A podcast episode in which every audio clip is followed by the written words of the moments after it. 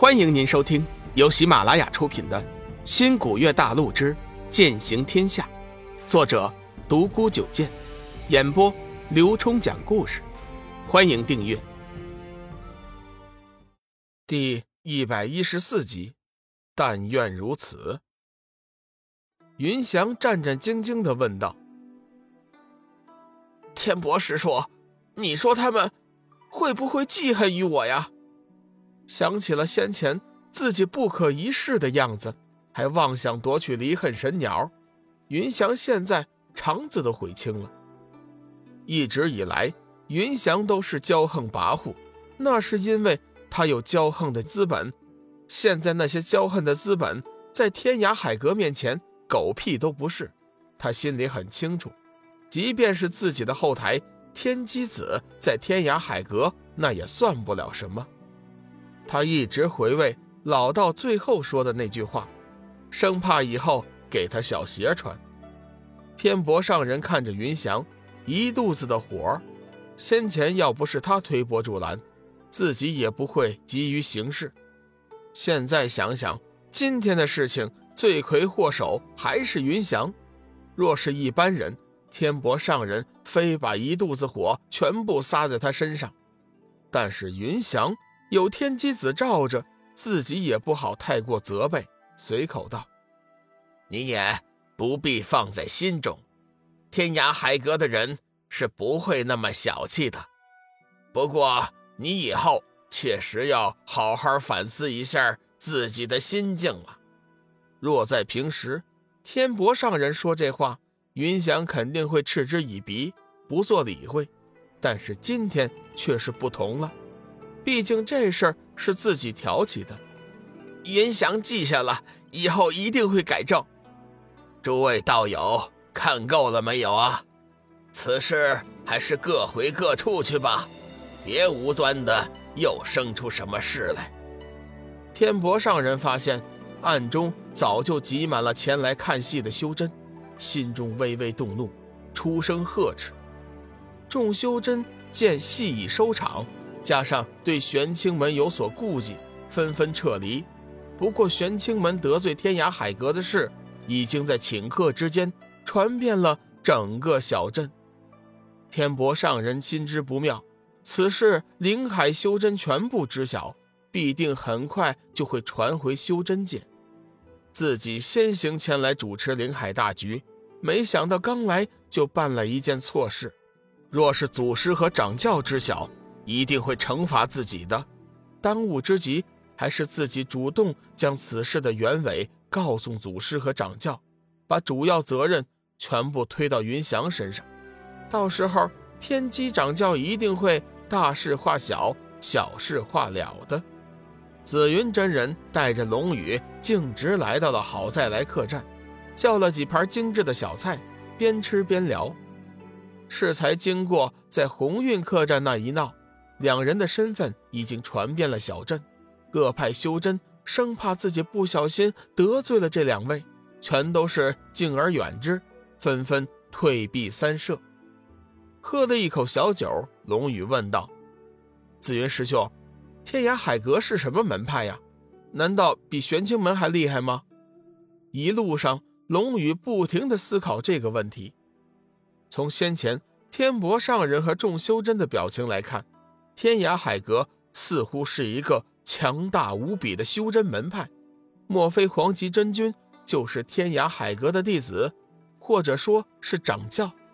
紫云真人笑道：“天涯海阁可不是什么修真门派，不过呀，他确实比沽名钓誉的玄清门那要厉害百倍了。”啊！我们真的是天涯海阁的人吗？龙宇生出了疑问。哎，小点声。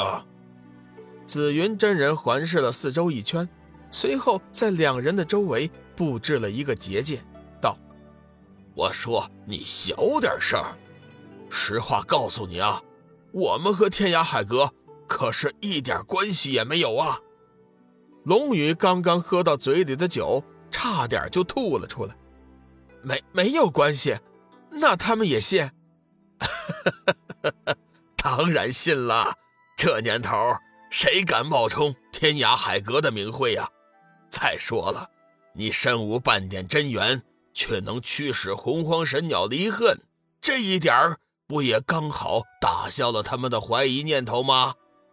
紫云真人咬了一口鸡腿，满不在乎地说道：“啊，说了半天，你还没告诉我天涯海阁到底是什么地方呢？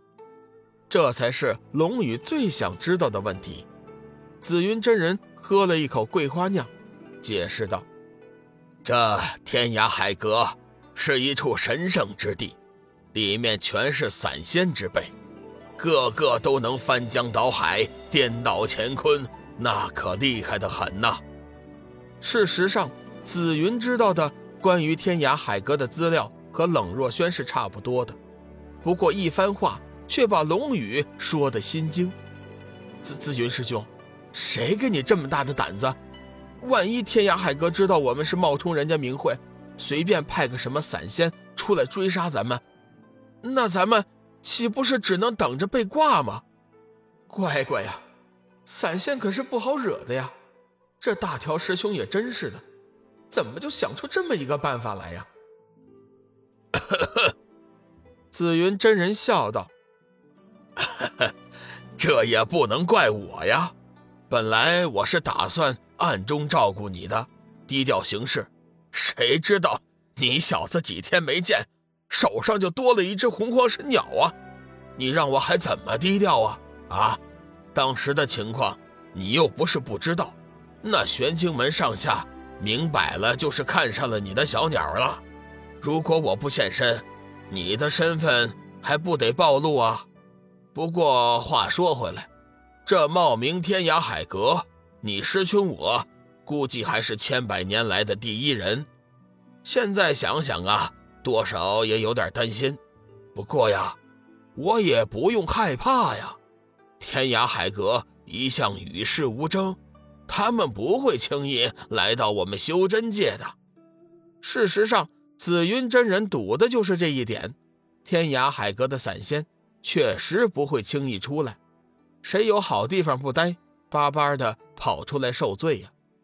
龙宇却不这么认为，想了一下，道：“紫云师兄，你别忘了，这次灵海出土的可是九天神器，或许天涯海阁也来人了呢。只是我们修为太低，无法洞察人家的踪迹。”坏了！紫云真人脸色一变，刚刚吃进口中的鸡腿也吐了出来，一副大悟的样子。哎呀，小雨呀，你要是不提醒，我差点就忘了。这次出土的是九天神器，那可不是一般的上古神兵啊！这天涯海阁的散仙，即便是再与世无争，也不会到了连九天神器都无动于衷的地步啊！更何况有了九天神器，散仙也就不再惧怕那四百年来一次的小天劫了。啊，那么说。我们冒充明慧的事情肯定会被天涯海阁知道的。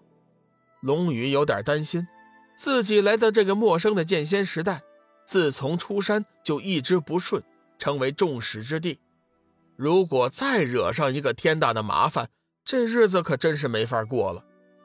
紫云真人毕竟是活了上千年的修真，惊讶之色只是一闪而过，随即便安慰龙宇。哎呀，小雨呀，你放心，退一万步说，就算天涯海阁真的来了散仙，而且也知道了我们冒名的事，他们也不一定就对我们怎么样。据我所知，进天涯海阁的散仙，无一不是心性淡然、光明磊落、心地善良之人，他们一定会理解我们的苦衷的。啊！但愿如此吧。